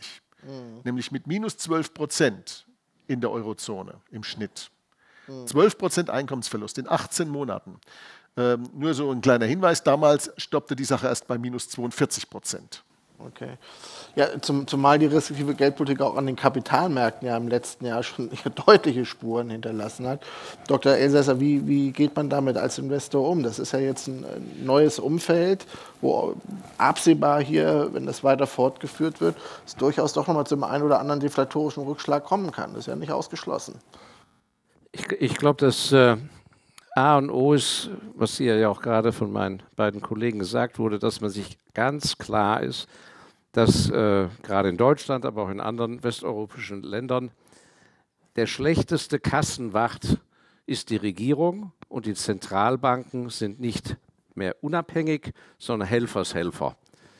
Und im Rahmen des Aufbaus des Wohlstandes seit dem Zweiten Weltkrieg ist man de facto in einer stark degenerierten Gesellschaft angekommen, einer Wohlstandsgesellschaft, die einfach zu viel hinnimmt und wo keiner auf die Kassenhaltung der Währung achtet.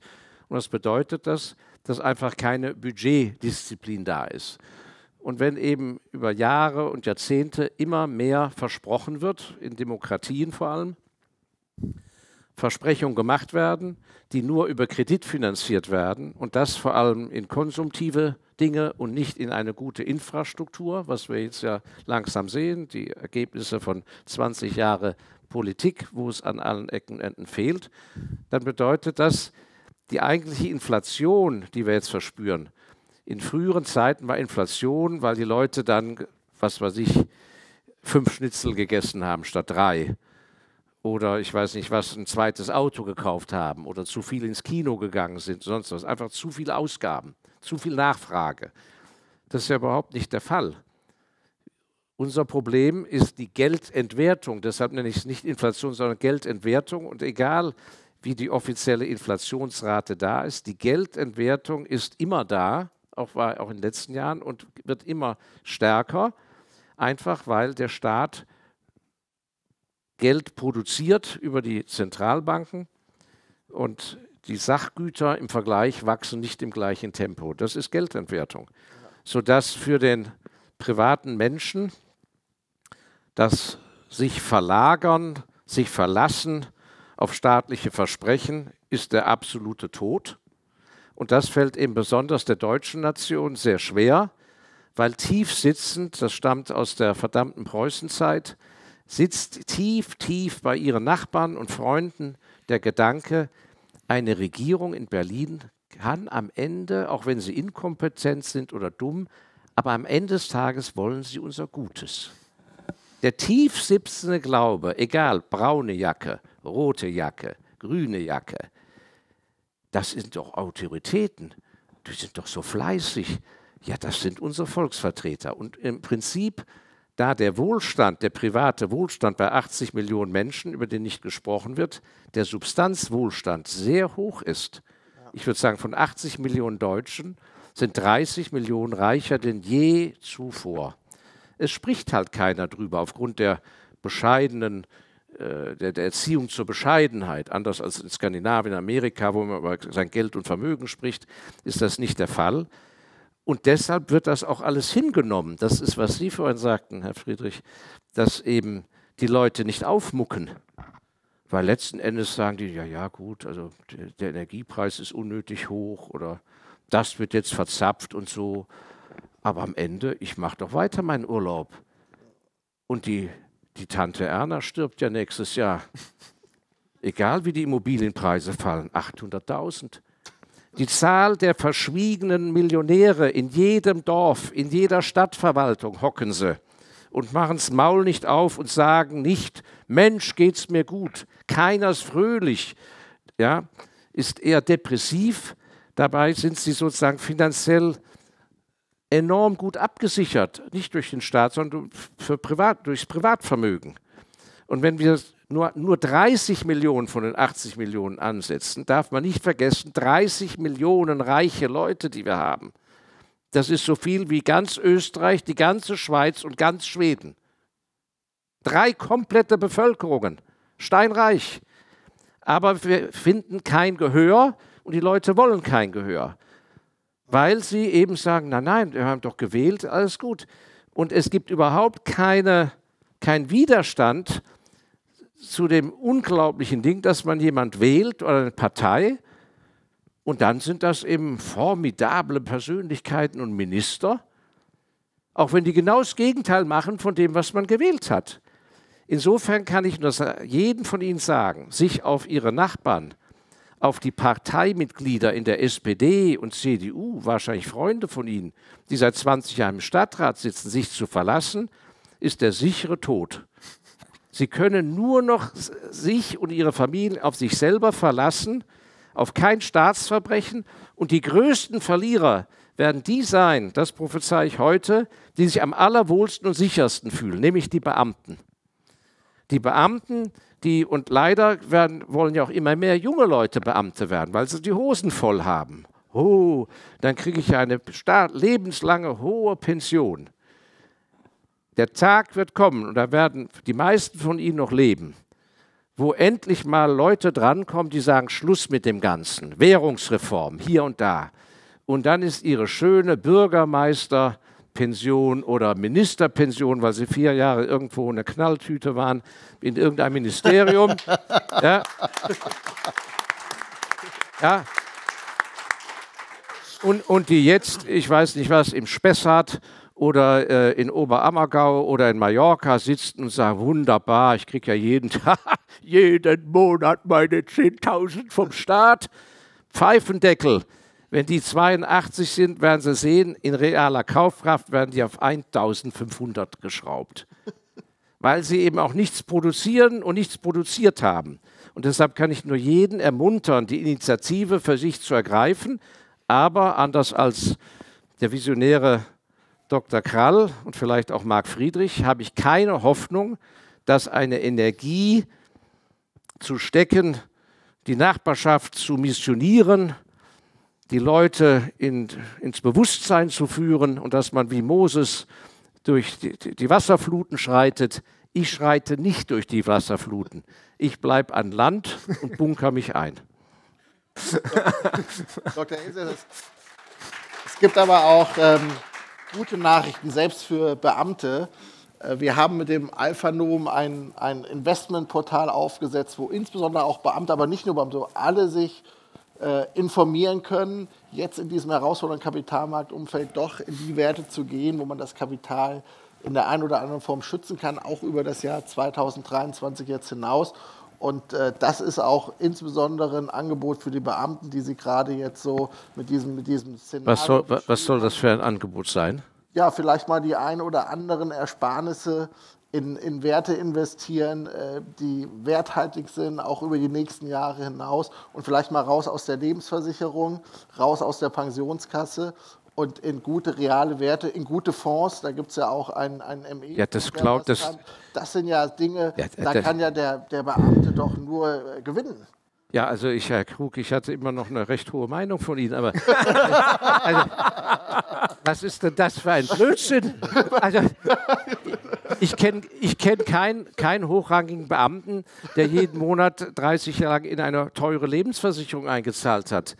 Er verlässt sich auf das Einkommen und, wenn, und ich kenne viele Beamte äh, im Münchner Umfeld aus dem Gerichtswesen, die haben Leben lang äh, eben nicht auf eine eigene Immobilie gespart, weil sie in subventionierten, wunderbaren staatlichen Dienstwohnungen gewohnt haben.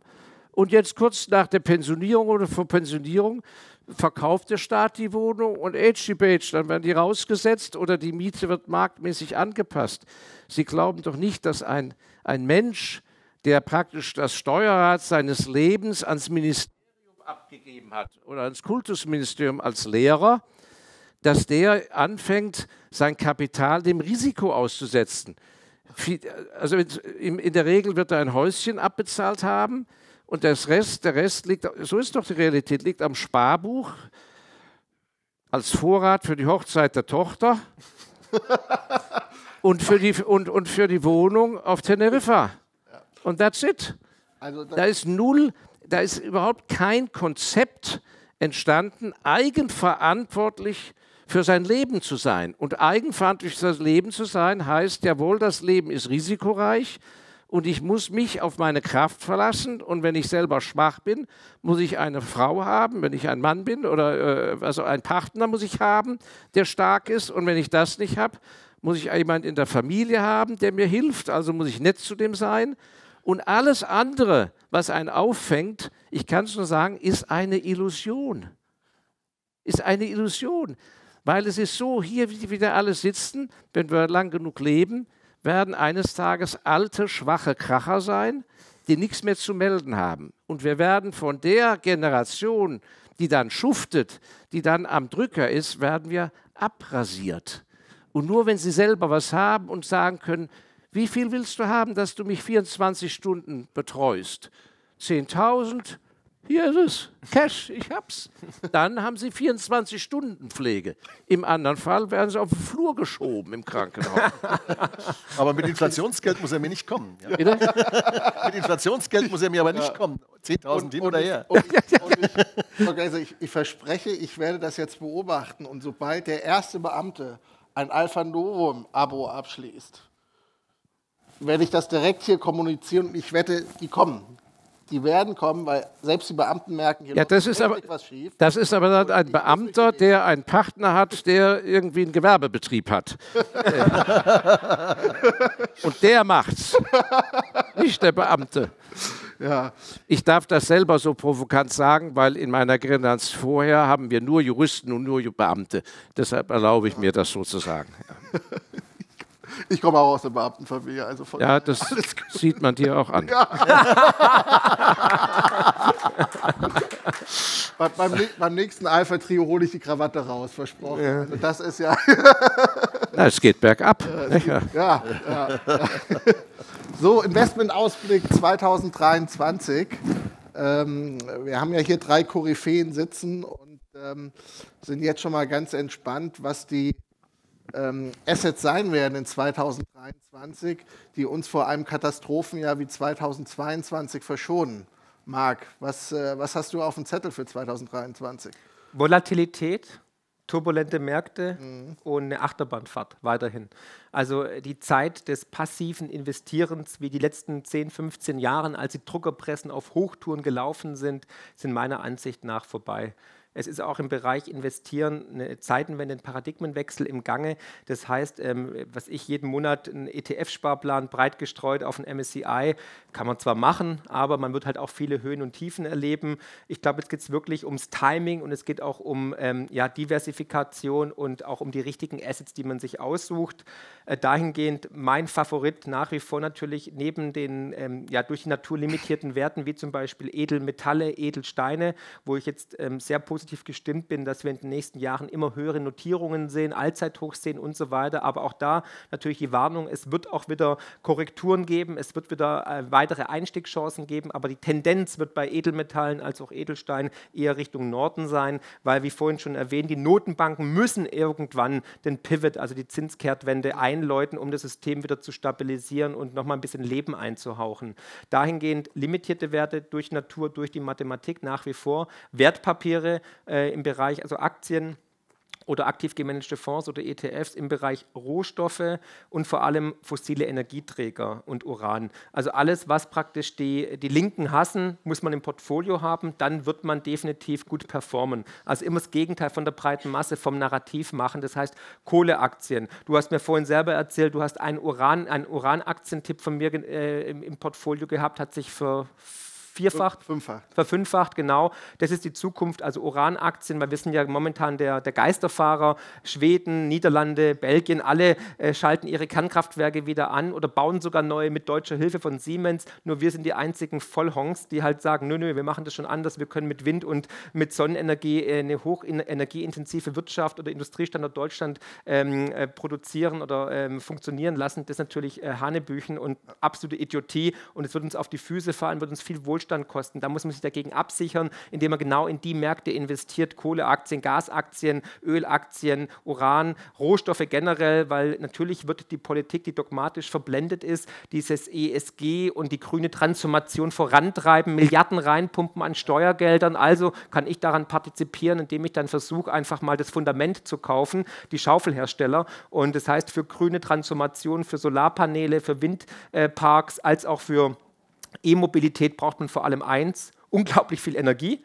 Ja, und zweitens natürlich auch ähm, äh, Rohstoffe und Metalle. Also wenn man sieht, was da an äh, Kobalt, äh, Mangan, Kupfer, Zinn in die E-Mobilität geht oder in die Chips geht, ähm, da wird man nur gewinnen können in den nächsten Jahren. Dahingehend Wertpapiere ebenfalls ähm, ein wichtiger Faktor zum diversifizierten Portfolio. Und ich glaube, jetzt im ersten Halbjahr werden wir erstmal Richtung neue Allzeithochs sehen. Aber ich kann mir gut vorstellen, dass dann Ende des Jahres oder Anfang nächsten Jahres nochmal eine deutliche Korrektur kommt an den Märkten, wenn die zweite Inflationswelle zuschlägt, wenn der Pivot kommt, weil meistens korrigieren die Aktienmärkte erst, wenn die Notenbank in den USA sagt, so, jetzt senken wir die Zinsen, dann kommt eigentlich de facto der Crash. Und ähm, ja, Bitcoin. Ihr wisst alle, ich liebe das digitale Gold. Äh, neben dem digitalen großen Bruder, ne, der, dem richtigen Bruder, dem Gold sozusagen, glaube ich einfach, dass Bitcoin die einzige Alternative ist gegen den Wahnsinn der Notenbanken, weil Bitcoin wie Gold Staat und Geld trennt. Und das brauchen wir einfach, dass wir ein demokratisches, dezentrales, deflationäres und limitiertes Geldsystem haben. Und Bitcoin ist die Antwort. Und jetzt gucken wir uns mal an, die, ich hatte immer wieder gesagt, unter 20.000 Euro sind Kauf Kaufkurse. Wir haben jetzt seit Anfang des Jahres knapp 30, 35 Prozent Wertentwicklung gesehen. Ähm, auch da glaube ich nochmal nach einer stark, dass eine starke Korrektur kommen wird. Allerdings gehe ich jetzt mal davon aus, dass wir jetzt erstmal Richtung 30.000 ähm, Dollar gehen werden. Und ja, wer langfristig investieren möchte, kann jetzt auf jeden Fall noch kaufen. Ansonsten nochmal auf eine Korrektur warten. Das heißt, wenn es dann nochmal unter 20.000 oder 18.000 geht, können wir auch nochmal Richtung 10.000 gehen. Und dann sollte man auf jeden Fall 1, 2, 3 Prozent seiner Millionen reinstecken. wenn, wenn der Marc Friedrich vorher nicht alle Bitcoins aufgekauft hat. Ja, bin dabei. bin dabei, bin dabei. Markus ist dabei. er hat mir versprochen, er schenkt mir welche. Ja, ja ich, äh, Rohstoffe habe ich gehört, wohl einer der ganz großen Favoriten von Marc Friedrich. Wo siehst du die Favoriten? Ähm, ich sehe es ähnlich. Ähm, allerdings die Volatilität, äh, die Markt da befürchtet, die sehe ich als Opportunität auch an. Mhm. Ja, also, äh, wer jetzt einigermaßen liquide ist, äh, der sollte sich einfach auf die Lauer legen.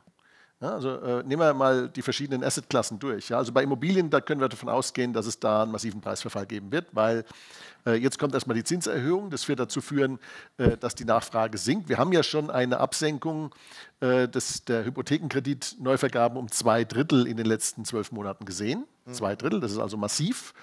Und ähm, der Druck auf die Margen bei den Banken steigt natürlich da auch jetzt wieder an.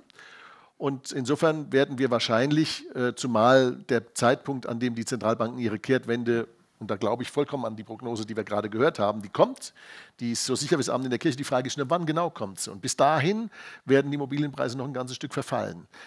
dann werden sie nochmal unter Druck gesetzt, auch wenn es zur Zinswende wieder zurückkommt. Und zwar deswegen, weil, was löst denn die Zinswende zurück aus? Die Depression, die, die Negativkonjunktur, die, das Schrumpfen der Wirtschaft, das Pleitegehen von, von äh, Staaten, die, die Turbulenzen an den Aktien- und Anleihenmärkten, das löst es aus. Und das ist auch kein Umfeld, in dem dann alle wieder in die Immobilien reingehen. Das heißt also, wir können davon ausgehen, dass wir am Tief, dass wir irgendwo in den nächsten zwölf Monaten einen Tiefpunkt oder vielleicht 15 Monaten einen Tiefpunkt an den Immobilienmärkten sehen werden, wo sich für solche Investoren, die keine Angst vor Enteignung haben müssen, äh, lohnt einzusteigen. Wer muss keine Angst vor Enteignung haben? Das ist ganz einfach.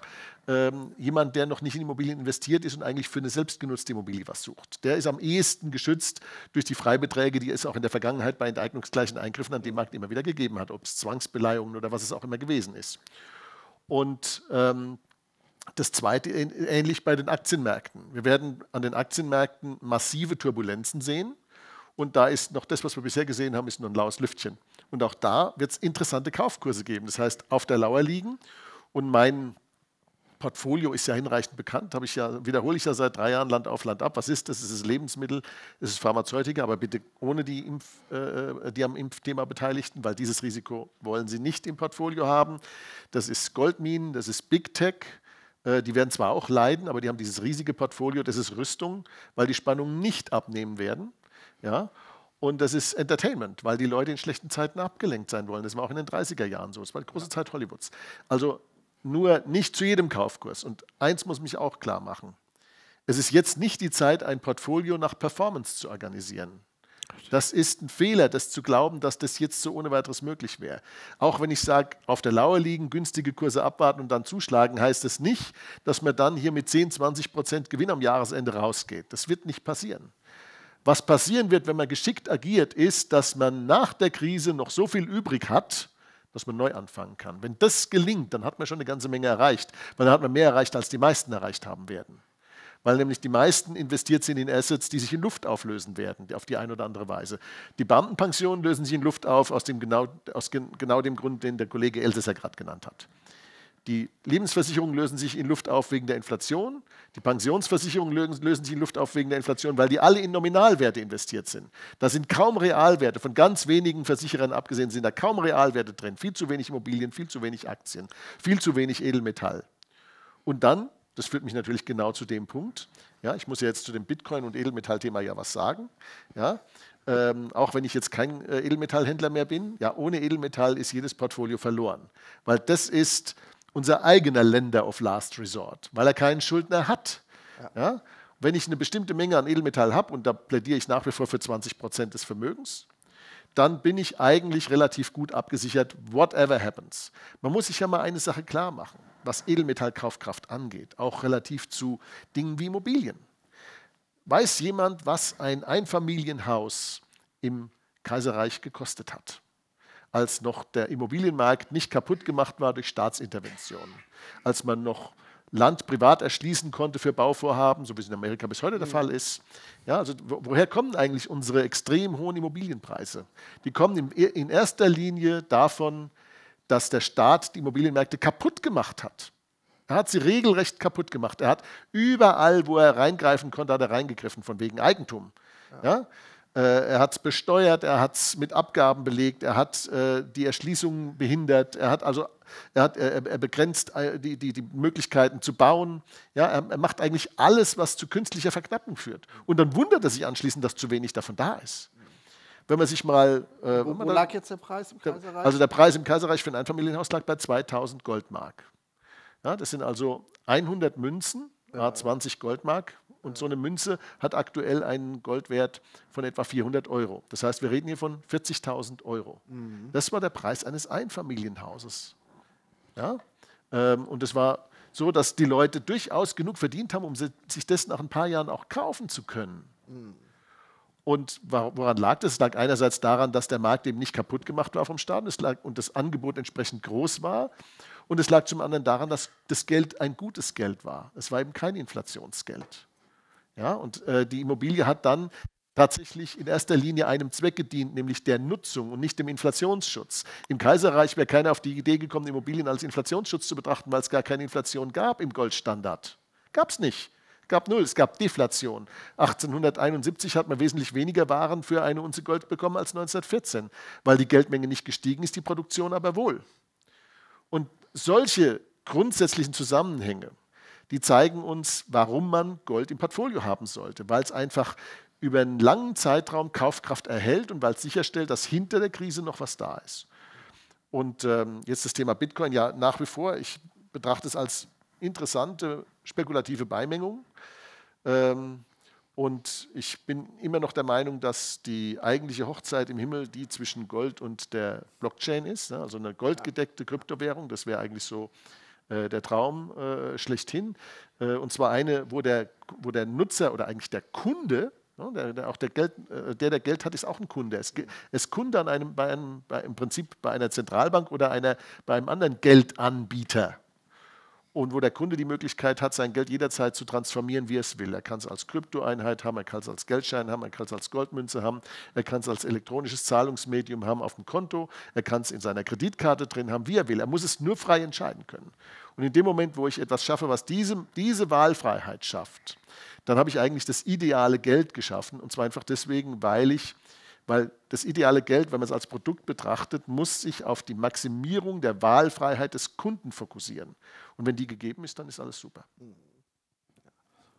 Dr. Elsässer, heute, heute das letzte Wort, was Tatsächlich. traditionell bei Markus Kral liegt. Ja, gut. Äh, da ist, äh, ja. Ja, ich greife von hinten nach vorne auf, im, äh, damit es nicht zu lange wird. Äh, Bitcoin würde ich mir wünschen als ein universelles Zahlungssystem aber ich sehe es nicht als, ähm, da bin ich anderer Meinung wie Marc Friedrich, ich sehe es nicht als ein äh, Vermögensbestandteil, um Vermögen zu vermehren. Und die Aufgabe von Ihnen sollte sein, dass Sie nicht einfach nur ein Vermögensverwalter Ihres eigenen Vermögens sind, sondern ein Vermögensvermehrer. Wenn Sie Glück haben, um die Kaufkraft zu halten, um mit der Inflation, der Geldentwertung mitzugehen, aber hoffentlich darüber hinaus das ist eine lebenslange Aufgabe. Es ist nie zu spät. Sie müssen Ihre Geisteshaltung ändern, dass Sie sagen, jawohl, parallel zu meinen Hobbys, zu meiner Familie, zu meinem Beruf, muss ich mich Rhythmus, muss ich mich darum bemühen, ähm, wie ich mit welcher Philosophie investiere. Und von daher würde ich Bitcoin, so spekulativ die Aussichten sind, nicht als Baustein machen in jedem Fall Gold, nicht mit der Erwartung, dass es morgen teurer wird oder billiger, sondern einfach, dass man es hat. Das ganze Denken, richtig, wie Sie sagen, äh, nicht unter Performance, Quartalszuwachs, Jahreszuwachs, alles Quatsch, sondern es geht darum, Sie müssen bezogen auf Ihre eigene Befindlichkeit viel von dem haben, an das Sie fest glauben und mit dem Sie ruhig schlafen. Und von allem anderen die Finger weg.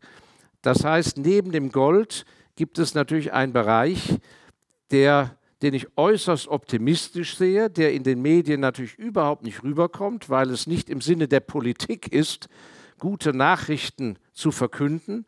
Und das ist es, dass einer bestimmten Anzahl von Firmen, aber ausreichend vielen, für uns als private Anleger, haben eine fantastische Zukunft, völlig wurscht, wo welche Regierung sitzt.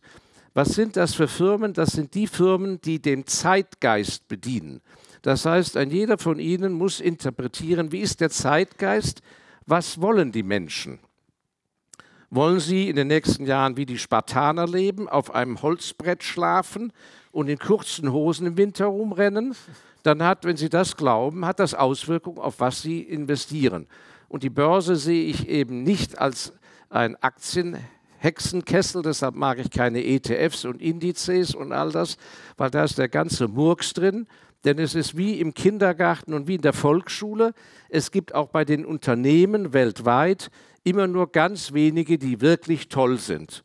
In ihrer Schulzeit, Volksschulzeit, Grundschulzeit haben sie genau gewusst, dass es in der Klasse nur zwei gibt, die im Kurzstreckenlauf echt klasse sind. Ja, und wenn es im, und an den Wettbewerb ging, ja, mit den Parallelklassen oder der Unterstufe Wettrennen auf 100 Meter. Da war ganz klar in der Klasse, da haben alle gewusst, wir schicken den Franz und den Josef. Und wenn man gesagt hat, ja, was mit dem pummeligen Ewald, da hat, wer das gesagt hat, hat einen hinter die, eins in die Fresse bekommen. So. Steffen, ne? Und, und, so, und, und, so ist das, und so ist das. Es gibt in jeder Generation die gut singen können, so und so viele, die ein gutes Sandburg im Sandkasten bauen können. Nur wenn man älter wird, so ein honoriger alter Kerl der mit silbernen Haaren und gescheit daherschwätzt, wird das alles vergessen und man denkt, das sind doch alles Könner. Donnerwetter, sieht dieser Vorstand honorig aus, was die für tolle Reden halten, so intelligent. Die sitzen da oben, verdienen viel, hat man Respekt vor denen. Quatsch, das sind genau die Eimer, die keine Sandburg bauen konnten.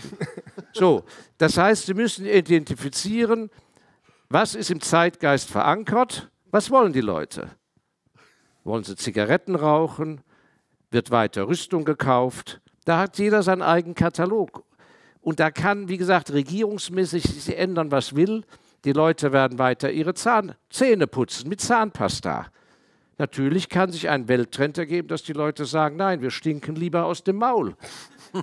Dann investiere ich nicht in Zahnpasta. Also ich würde, ich würde sehr einfach gucken, an welche Branche glaube ich fest und dann keine Experimente da den Besten oder den Zweitbesten dazu.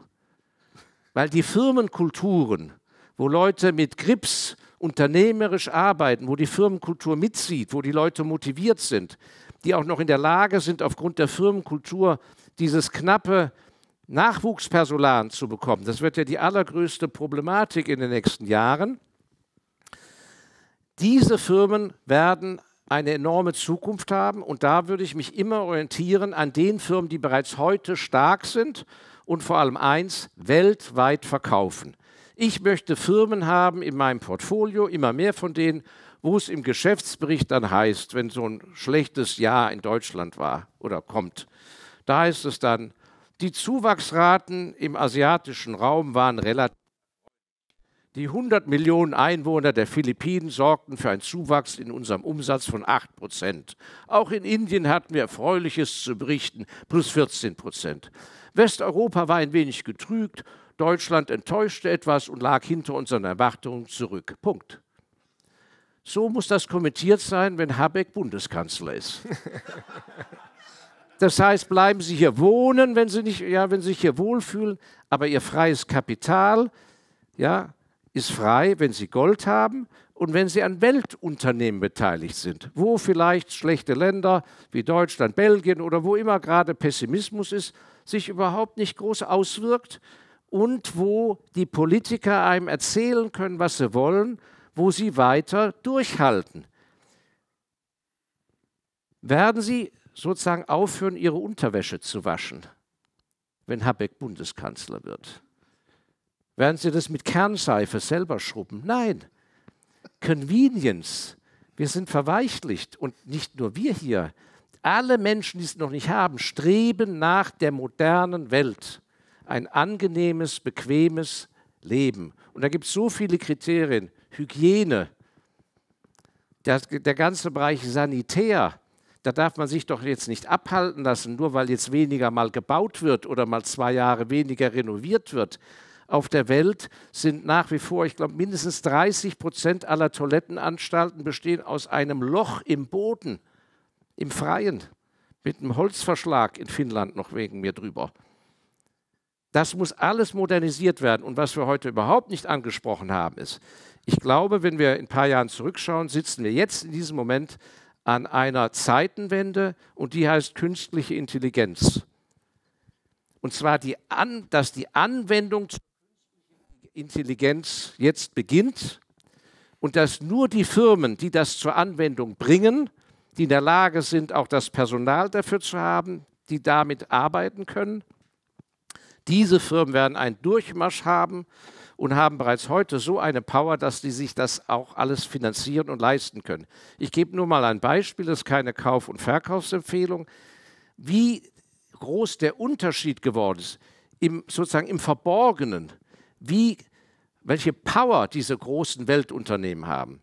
Eine Firma Procter Gamble hat im letzten Jahr, was in vielen Ländern schwierig war, wie gesagt, Lieferkettenproblematik und so weiter, papalapap. Procter Gamble, die also Waschmittel herstellen und Zahnpasta und so weiter, uralter Laden, hat 14 Milliarden Dollar nach Steuern verdient. Das heißt, wenn ich als Investor im Januar einsteige, war noch Silvester, dann Alpha Trio und dann ist Februar, bin ich eine Milliarde reicher. Nur, dass mir natürlich nicht die ganze Firma gehört, aber ein Bruchteil davon. Und kaum kommt der März, wird zwei Milliarden reicher. Das heißt, die anderen kleinen, mittelmäßigen Firmen, die so, ja, müssen wir mal überlegen oder jetzt, also jetzt noch nach Burma zu expandieren, das ist mir aber arg lästig, da ist so tropisch heiß und wird vertagt, bitte nächste Sitzung, die haben gar keine Chance. Die werden reihenweise pleite gehen, weil in allen Branchen haben wir Firmen, die so toll aufgestellt sind und diese wenigen, auf die muss man setzen. Und so noch ist die Freiheit da, dass Sie in Aschaffenburg wohnend in Milwaukee sich an einer Firma beteiligen können. Ohne Notartermin, ohne Gesellschaftervertrag. Sie können jeden Monat kaufen, Sie können die bis zum Lebensende behalten, Sie können aber auch sofort verkaufen. Und das propagiert eben niemand und vor allem nicht das Großfinanzensystem, Großbankenfinanzsystem, weil eben an so einem Kunden nichts verdient wird der kauft einmal, was weiß ich, eine Nestle-Aktie oder Roche oder was auch immer, woran er glaubt. Und ich kann nur sagen, liegen lassen. Weil diese Firmen erwirtschaften tatsächlich anders als die Politik, erwirtschaften, wenn sie gut sind, wirklich jeden Tag einen Ertrag. Und darum geht es ja, sie müssen ihre Ersparnisse so hinbringen, dass sie am Ende des Tages inflationsgeschützt einen Ertrag erwirtschaften.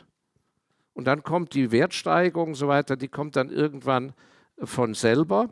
Und von daher würde ich sagen, wer heute schon richtig gut ist, wenn er dem Zeitgeist entspricht, in, dem, in der gewünschten Nachfrage der Menschen, und da ist einfach ein Stopp bei der Politik. Bei Aufzügen ja, kann, egal welcher Politiker oben ist, niemand den Leuten in der Welt verklickern, weder in Kamerun noch in München, dass es eine prima Sache ist, in ein Hotel zu übernachten, in der 60. Etage und dass man da zu Fuß hoch muss. Das, sind, das ist Sicherheit. Und von diesen Sorten Sicherheit, abgesichertes Geschäft, da würde ich am liebsten haben, dass ein Großonkel mir die ganzen Firmen vererbt. Das wäre schönste. Das ist ein wunderbares Schlusswort. Der Großonkel.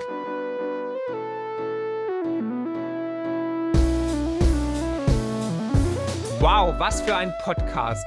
Ich hoffe, die Folge hat euch genauso gut gefallen wie mir. Ihr findet mich bei YouTube, Twitter und Instagram unter markfriedrich7. Für Lob, Kritik oder Themenvorschläge schreibt mir gerne eine E-Mail an podcast.mark-friedrich.de. Empfehlt den Podcast natürlich gerne weiter. Über eine positive Rezension bei Apple, Spotify und Co. freue ich mich natürlich mega. Weitere Informationen zu mir findet ihr unter mark-friedrich.de und zur Honorarberatung unter friedrich-partner.de. Ich freue mich jetzt schon aufs nächste Mal. Herzlichst, euer Marc.